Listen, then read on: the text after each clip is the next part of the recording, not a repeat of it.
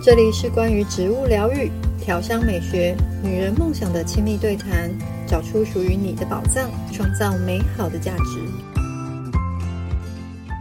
好，大家好，今天我们要来跟大家聊一个很有趣的主题，嗯，而且这个主题跟香气有关系，不只跟香气有关系，跟全部人的那种时代的心情有关系，所以我们今天请到 FCA 精油调香师的认证导师 Eason，他本身呢，除了是调香师之外，他也是花艺师，也是精品咖啡的杯测师。欢迎他一起来跟我们聊这个主题。Hello，大家早安，大家好。对，因为呃，如果是我们的学生的话，可能对老师很熟悉。那如果不是我们学生的话，我们也简单介绍一下老师。其实老师。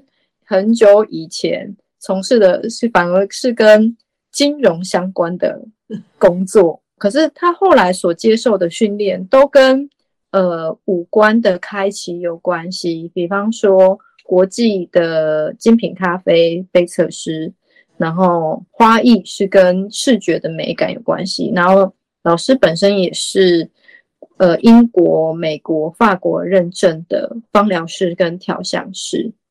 那其实我们今天要聊的不会是这么专业的，好像怎么样调香或芳疗要怎么应用，反而我们要讲一个比较大的概念，就是我们有观察到啊，比方说一九九零年代以前这种流行的香水，它取的名字都会很浮夸，以现在的流行术语就是浮夸。比方说，我随便举例，那个一九九零年代前，娇兰有出一款香水，它的名称叫做。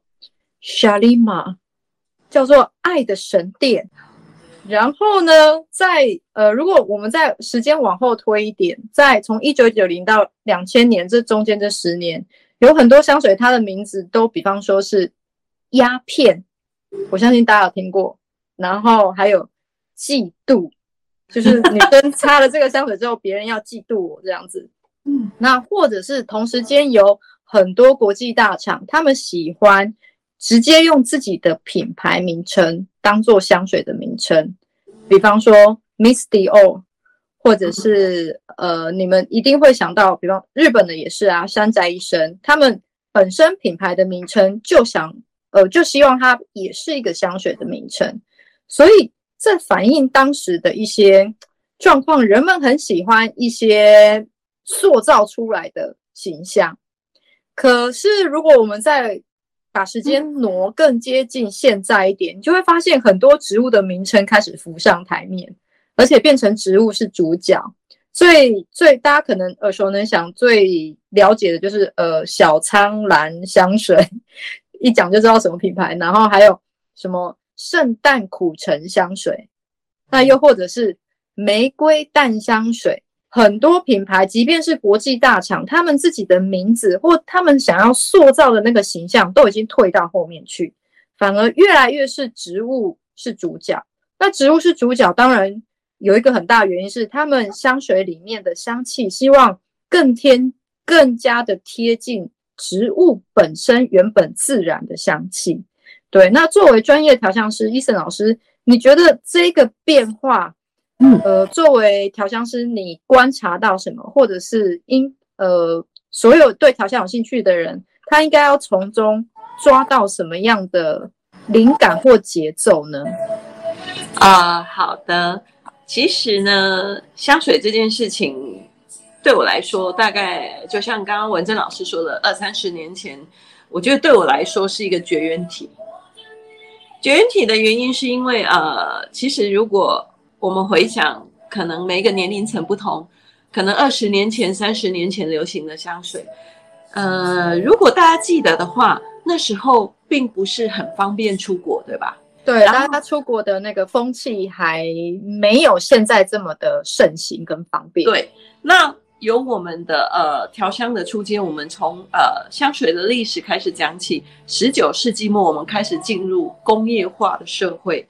所以那时候流行的香水有没有都是香精类，都是化学合成，都是拟拟真。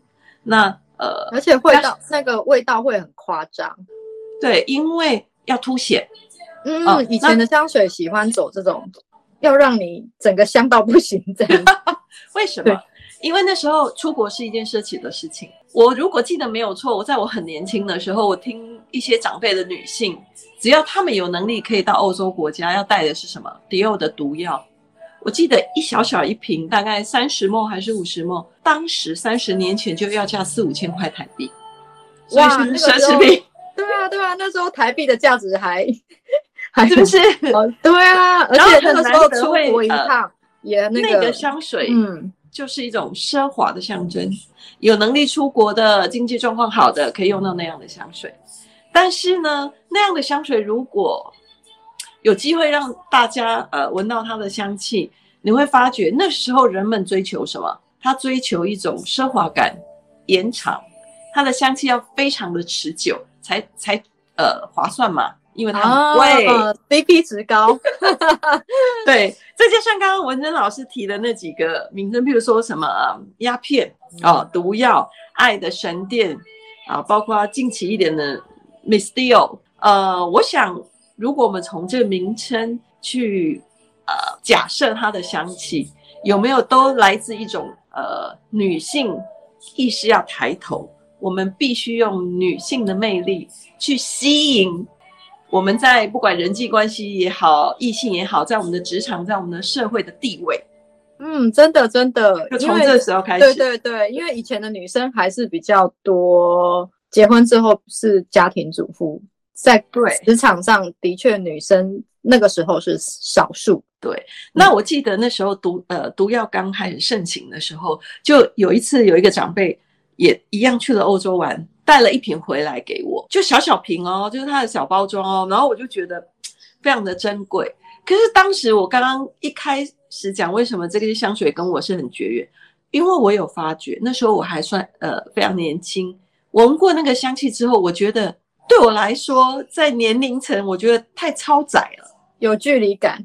对，就你喷了之后，突然间可能成熟了十岁，我不能说老了十岁，成熟了十岁。所以，但是那时候很讲求瓶身的设计，还有一个奢华的代表，所以呃，当然还是觉得很开心啦。那当然回顾这二三十年流行的香水，我们不断的从欧洲的大品牌慢慢流行到泡呃，譬如说设计师小众的品牌，为什么？因为呃，他要打个人品牌，打个人主义的风格。所以，譬如说，刚刚文珍老师说的“三宅一生”也是从这里开始。那他用他自己的角度出发，认为什么样是一个好的香氛。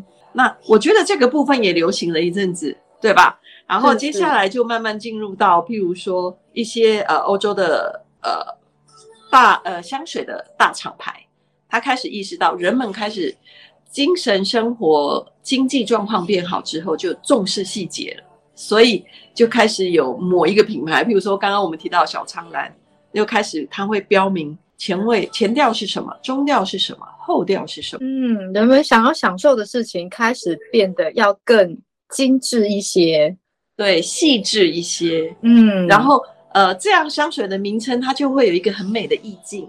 哦，譬如说有季节限定，是、哦，对，这就是为什么我们常常在课堂上啊、呃、要。学生去模拟为自己的作品取一个名字，因为这会有一个意境。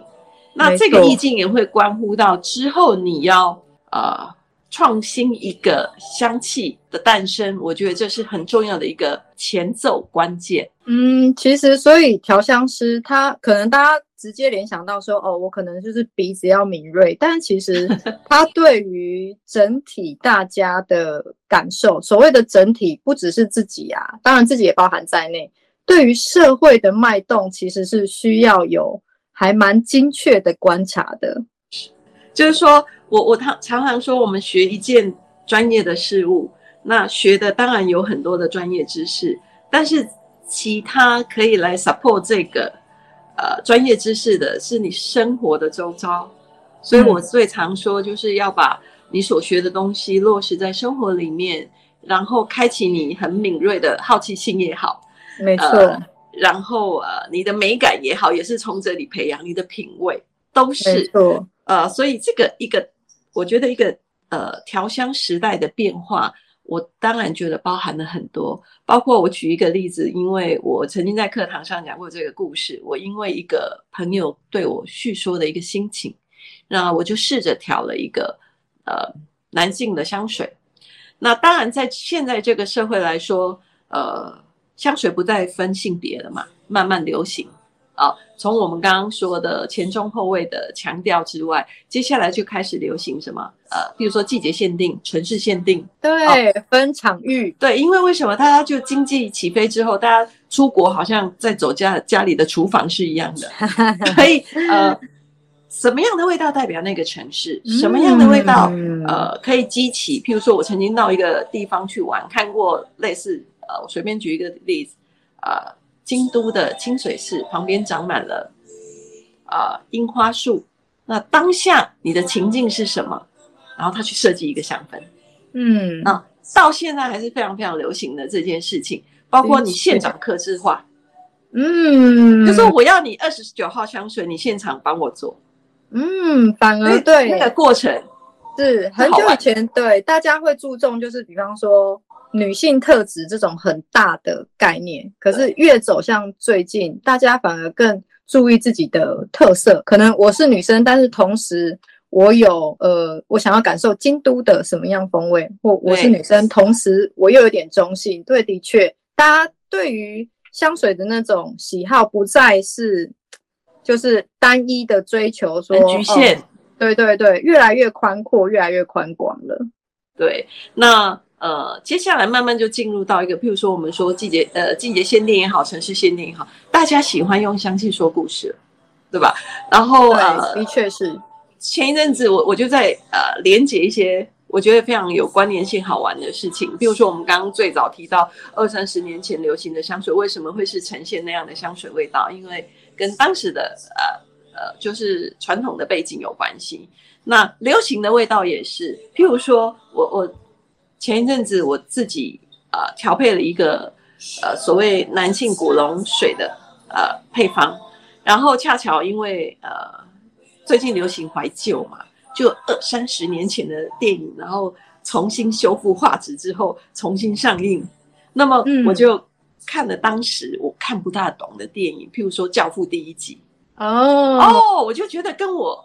研发的那个古龙水的味道很 match，为什么？当时流行的背景、文化、饮食、人们的思维，包括他们抽的雪茄，嗯，完全就 mix 在这里面。所以真的对，真的是香水，它可能真的不只是说哦，我拿到多少的材料，我拿到多少的呃技术上，我可以怎么样去找到更更厉害的这些香气。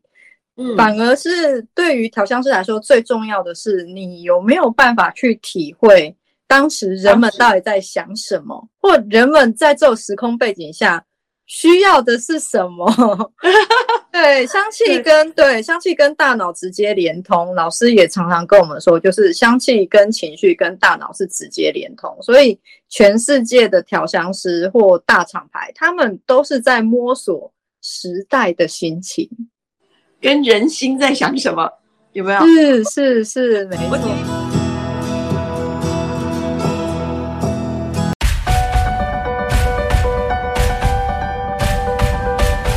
然后呃，的确是。前一阵子我我就在呃连接一些我觉得非常有关联性、好玩的事情，比如说我们刚刚最早提到二三十年前流行的香水，为什么会是呈现那样的香水味道？因为跟当时的呃。呃，就是传统的背景有关系。那流行的味道也是，譬如说我我前一阵子我自己啊、呃、调配了一个呃所谓男性古龙水的呃配方，然后恰巧因为呃最近流行怀旧嘛，就二三十年前的电影，然后重新修复画质之后重新上映，那么我就看了当时我看不大懂的电影，譬如说《教父》第一集。哦哦，我就觉得跟我研发的那个古龙水的味道很 match，为什么？当时流行的背景、文化、饮食、人们的思维，包括他们抽的雪茄，嗯，完全就 mix 在这里面。所以真的对，真的是香水，它可能真的不只是说哦，我拿到多少的材料，我拿到多少的呃技术上，我可以怎么样去找到更更厉害的这些香气。嗯，反而是对于调香师来说，最重要的是你有没有办法去体会当时人们到底在想什么，或人们在这种时空背景下。需要的是什么？对，香气跟对，对香气跟大脑直接连通。老师也常常跟我们说，就是香气跟情绪跟大脑是直接连通。所以，全世界的调香师或大厂牌，他们都是在摸索时代的心情，跟人心在想什么，有没有？是是是，没错。我举我举一个例子，因为我前前天才从刚从日本回来，那因为呃。通常，呃，在国外，我们每一次要回国之前，都会经过那个国家的免税店，对吧？对，免税店除了烟酒、化妆品以外，我还会逛一个，就香水区，因为香水区也很大。对，通然后呢，现在流行什么，我就观察到一个细节，是其中有一个大厂牌，它出了三款香水。哦，那我仔细看了一下它的文字说明，因为我想要知道它是怎么取名字的。他写了这个就是呃和服使用和服之前的，就是说呃我们幻想一个艺妓穿上那个很华丽的和服，解开那个蝴蝶结缎带里面你身体肌肤内心所散发出来的香气，哇塞！所以它就叫和服之前使用的香水哦，很特别吧？然后它的瓶身。它的瓶身设计，我就仔细看了一下，呃，它的瓶身那个玻璃瓶，然后它会有一个腰带绑了一个蝴蝶结，嗯，就真的跟那个情境一样。因为在于日本的文化，呃，我之前也也想了很久，为什么？就是说，我们不管东方也好，西方也好，我们穿的睡袍，呃，是不是都是交叉型的？对，然后绑一个带子，对不对？对对对。然后。在日本浴袍也是特别受欢迎，然后我常常要买，还缺货。嗯嗯嗯。那后来我就问了当地的一个日本的导游，他说为什么？因为这个跟很多的情绪、心理的转折有关系，因为那样会很像在拆礼物的概念，会有惊喜。所以呢，现在又开始进入，就是说我穿的什么衣服底下的味道是什么？哦，真的然后我我我搭飞机的时候，我就在想，我说什么叫做和服之前要喷的香水？慢慢大家开始注重内在的东西，没错没错，而不是二三十年前我们刚刚提的，就是我要散发出来，我要呃魅惑人心，我要增加我的异性感，我要呃，然后要上去超持久这样子，对对对对对对对，他呃在意的是内在的东西，嗯，而且是衣服底下的。没错，人们开始注重疗愈人心这件事情。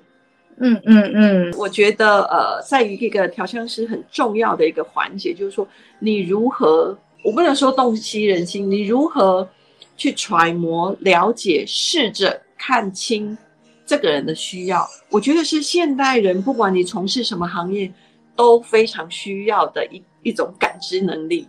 没错，没错。而且，尤其对调香有兴趣的同学们，这个是你必备的能力。这个是，然后很多课课堂上的同学就会问我，老师，可是我又不知道这个味道，你说核心调，我要拿什么来搭配它？是，我觉得我想了很久，我想要用很简单的方式告诉所有的朋友，调香它没有公式，在我的世界里面。然后我之所以会进入调香这个领域，是因为。我认为慢慢流行，从以前的香精、香水、淡香水，现在进入到已经所有的人都要开始注重前中后调，看看它的植物的呃特性是什么，香气是什么，然后再慢慢进入到所谓的自然植物的香气。是，所以我对我很有兴趣，在于调香上面，是我如何把。很自然的植物香气，把它融合成一首歌，嗯，一个香谱，一个意境，一个画面，甚至是一个故事。我觉得，嗯、我觉得这才能呃真正打动人心。我觉得没错，才会碰到人们最想要被听到的那一块。对，而且很多人就会说：“哎呀，这个味道就是你的味道。”你的味道。是是是，我觉得这是最好的赞美，对吧？对对对对对，一个人的香气，这是最难的。对，所以这个是我觉得大厂，就是说，对于市面上贩售，即便是非常红的香水大厂，我觉得比较难做到的。但是这些是我们自己可以做到的。没错，没错。学生就很多朋友都问我说：“哎呀，为什么你调出来的香气会有层次各方面？”我认为有时候是好奇心跟创新力吧。嗯嗯嗯，好奇心。就是说我对一个植物的好奇，它从冒芽、盛开、凋零，它味道、香气的变化，还有就是有一些植物，当然在我们亚洲的地区是很难看到植物本人。对。可是我们可以透过呃真正好的自然的呃精油，就是植物天然的香气，我们可以了解它。所以呃，我最好奇的就是什么东西都拿起来闻一闻，什么植物闻一闻，然后用自己的语言记下来。没错，要用自己的语言记下来，因为其实香气它不是，呃，它不是做给别人看。你会发，刚刚老师也说到，越来越多的香气，它是注重内在的状态跟你自己内心的状态。所以你觉得作为调香师，他，呃，最重要，或者是他要怎么样养成这一种可以去。观察 时代的心情呢，或者是可以去摸到那个人心，现在最需要的是什么呢？呃，我觉得这个时代的变化，当然很多人会说，呃，以不变应万变。但是我觉得这句话现在可以修正成，它一直在变，你也要一直变，这才叫平衡的不变嘛。嗯 所以我觉得好奇心很重要，欸，哎，就像呃，我在免税店里面，大家忙着拿出 list，朋友托买的什么礼物的时候，我就在逛那些，然后我会去看它的文字说明，然后进而闻一下它的味道，嗯，然后呃，你会去试想，为什么这款香水卖得很好？嗯，它哪一点打动你的心？是是，对，其实呃，调香师真的是除了五感的开启之外。呃，对于世界上所有的事情，或是你身边发生的所有事情，真的要有一个好奇心，然后像老师这样子，时时刻刻去观察，然后去跟自己的感受发掘，做一些连接，这的确就可以让自己慢慢的摸到社会的心脏。对，那当然，我觉得这个会有是一个过程，就是说，以调香师最重要的能力，我觉得除了专业的知识以外，我觉得，呃。你要去有一个不怕失败的心啊，就像刚开始我在调香的时候，我也会犯了一个相同的毛病，就是我不知道这个香气跟什么很配啊。但是这香气不就是很个人主义的事情吗？所以我就 try。哦，那到最后，呃，慢慢走一路走来，我觉得我的心路历程就是，我现在要呃调配一款香水，我会先有一个情境意境。它有可能是天气，它有可能是为了某一个人，它有可能是我为了呃某一个故事想要去呈现，甚至是呃我看了某一个复古的香水呃的电影，我想要搭配的。其实老师真的对说到一个很大的重点，如果我们虽然我们说呃一九九零年以前的香气比较浮夸，可是如果我们再往前推一点点，很多经典法国经典的调香师，他们其实帮香气取名字的时候，反而是很就像老师这样，会有一个情境，会有一个生活的故事。有一个香水师，他调出来的呃那个香水就是。送给他女儿，而且那个香水瓶的装饰就很朴素，就只有一张图片，像是他跟他女儿在舞会上离开前一个拥抱。嗯，那他对他要表达的就是他们在呃那个时刻舞会的那个时刻，带着他的孩子要离开之前的一个心情。所以这的确是，虽然好像香水的那个流行一直在变，但是不会变的是。人们的心需要互相的沟通跟交流，大家想要传递的是心意，但是只是透过香气。这个就是我觉得最美、最浪漫的无语，不用透过语言，嗯，对，不用透过语言，我们透过一阵的香气来说到可能语言没有办法说的很多事情。我们现在的文字能力也不太好了，表达能力也不太好。对对，所以我觉得，嗯，当然这个就是另外一个 story，就是我以我的观念来讲，我觉得，嗯，人生很短，看你怎么去安排你的人生跟生活。那当然，因为很多现实的生活会把我们框在一个框架里面，但是可以带领你走出框架的，其实没有别人呢，只有自己。嗯，真的。所以我最常说哦，哎呀，你要这样过一天也是一天，你要那样过一天也是一天，就把握。没错。所以我就会把握每一个我所没有见过的画面，或是我没有闻过的香气，我没有做过的事情。那这个不需要花很大的。金钱、时间，它都会藏在你的呃周呃生活的细节里面，是是是。然后是久而久之，你会有那样的好奇心、跟创新力、跟联想力，去联想出来。嗯，我觉得此刻我需要什么样一个香气来疗愈自己？没错，所以其实跟着老师上课啊，你会发现，嗯，我们的教科书没有没有没有没有，跟着老师上课真的是我们不会。很，我们教科书当然是设计的很好，然后，但是它绝对不会很厚，因为我们希望在一起的时间，我们要挖掘到的是最珍贵的那个部分，就是各位自己的能力。其实老师在课堂上一直在帮助大家做这件事，就是挖掘到你自己的能力，你自己那个可以感受、感受别人，或者是感受。意境，或是感受生活的那个能力。嗯、呃，我我想提的就是说，我一直在强调，所有所有的这些香气的表现，我认为没有对与错，只有你喜不喜欢，跟咖啡是一样的。然后我在课堂上常常会帮学生呃 double check 它的配方哦。那我的 double check 绝对不会给你一个。我认为应该要怎么样的，所以，呃，跟我上过课的学生就会两句，就说老师都会问我，你这样喜欢吗？嗯、你想要它 light 一点、重一点、甜一点，还是稳定一点？为什么？嗯，我要你帮自己做决定，嗯，做自己的主人，这是最重要的一件事情。没错。那我觉得在于演绎，呃，法国的调香这个部分，我认为它跟英系、跟所谓的日系、韩系。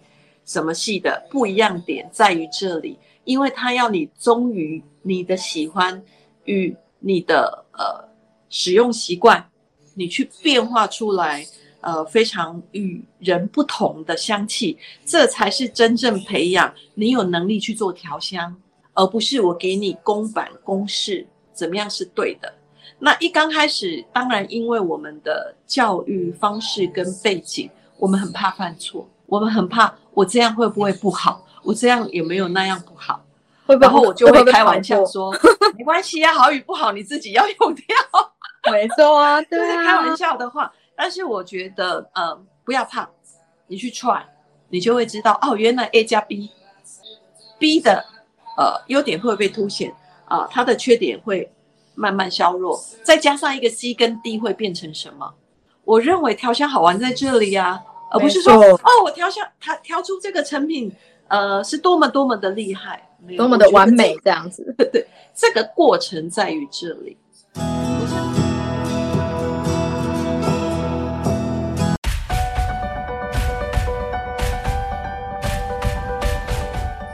我相信，呃，我们从很多的 social 媒体或报章媒体杂志，我们看到，呃，欧美，比如说，呃，最浪漫的法国，甚至是。一些欧呃北欧的小国，包括我去呃巴黎玩的时候，很多人对于巴黎女人的概念都会觉得 哇精致美好，但 no，我曾经跟一个朋友就试训，我就在一家早午餐的餐厅吃饭，他就说哎让我看看法国女生，我告诉你满脸皱纹不施任何的粉，但是她的穿着优雅自信，我认为超美超美。跟我们印象中的那个形象，应该法国女生，对对对，好精致，然后哦，这个头发应该摆在这个位置，那个位置的 那种呃，我觉得很别扭，没有，她就非常优雅，她优雅呃，享受在那一顿午餐或者跟她朋友的聚会，她那个年龄应该表现出来的自信，我觉得超美，我就会觉得以后我也要像是这样的。应该说，他对于生活、对自己都很投入。对，然后不管我只是跟朋友喝一杯咖啡，我的穿搭不至于华丽，但是看得出来品味。是是是，真的，这个其实都是对对对。但是这个的确是要从生活方方面面去培养，但是最重要，很像老师说的，对每件事情要有好奇，然后要有要去创作，然后去试。其实这样子，不管是在香水上面表现，或是甚至你生活的品味等等的。都会一起，都会一起变成一件享受的事情。嗯，对，所以我觉得最重要的是你有那个好奇心跟创新的能力，就是你愿意去 try，你不怕失败，然后慢慢从这个过程当中，你会得到很多我认为在专业知识上面无法学习到的。然后那样，对，那样一个过程，我觉得会丰富你的生活。哎，然后突然间啊，你就会。打开很多你可能尘封已久的记忆也好，习惯也好，你的思维也好，包括你看待事情的角度也好，我认为都不一样了。对，而且其实你自己的生活，你的感受丰富之后，你才会有真正的创作力来去做调香，那个才是真正训练自己成为一个优秀调香师的肥沃的养分。对，所以我们常常在课堂上，我会花很多很多的时间，我说要启发，启发。为什么？因为我只是协助你打开那扇门，嗯，你要收进多少东西在你的心门里，那就是你自己决定的，而不是我必须按照很多刻板的教科书告诉你应该前中后调固定是怎么样。没有任何一件事情是固定的。没错，我我在课堂上常说，他说老师，如果我很喜欢很重很重的烟熏味、木质调、皮革味，那我的前中后调怎么办？我说当然可以，你可以在你选出来的这个 group 里面，你自己去帮他分出来他的前中后调。没错，他的确还是有一个基本的概念跟逻辑，但是更重要的是你自己的感受怎么样去放进去或符合，变成你自己的一首歌。对，所以我觉得调香师最重要，当然时代的变化，我们要有很敏锐的洞悉，现在流行些什么，人们的话，所以有时候。虽然我有一点就是中生代的年纪，我常常也会看一些很年轻的人他们的对话，流行的符号到底是什么？你会觉得很好玩。包括我妈妈八十几岁了，她很很在意的点是什么？嗯，然后放开心来去试想，为什么她会这样想？她的成长背景、她的背景、她的生活习惯是些什么？这个我认为都有助于在于你在做个案咨询也好，呃，在做调香的呃克制化也好，我觉得会很快带你进入到一个状态，嗯，一个创作家的状态。对，你会很清楚我应该为他做些什么。太好了，我们 非常，我们每次都非常期待在那个跟医生老师一起 练习调香的时光，我们也会非常欢迎。各位朋友们有兴趣的话，可以一起来加入我们。今天再度的感谢 Eason 老师跟我们聊聊时代的香气，希望大家欢迎大家对来一起来玩转，做出很多。我觉得对我也好，一个授呃就是说一个代理员，我常常会说，哎，其实你们可以不要叫我老师，叫我名字，因为我觉得这是呃交流，这是有互动的，嗯、这是有流动的一个。活动就是说，我们会撞击出很多。嗯、我也因为学生的反应啊、呃、想法，告诉我他的心路历程，然后我有很多新的想法，所以我非常喜欢，就是大家一起撞击出一个新的东西，属于我们自己的东西。嗯，真的独一无二，非常期待大家来跟我们一起创造这个独一无二的时光，一起来玩。对，一起来玩。好，我们希望很快可以再跟伊森老师聊一聊。我们下一次见，大家拜拜。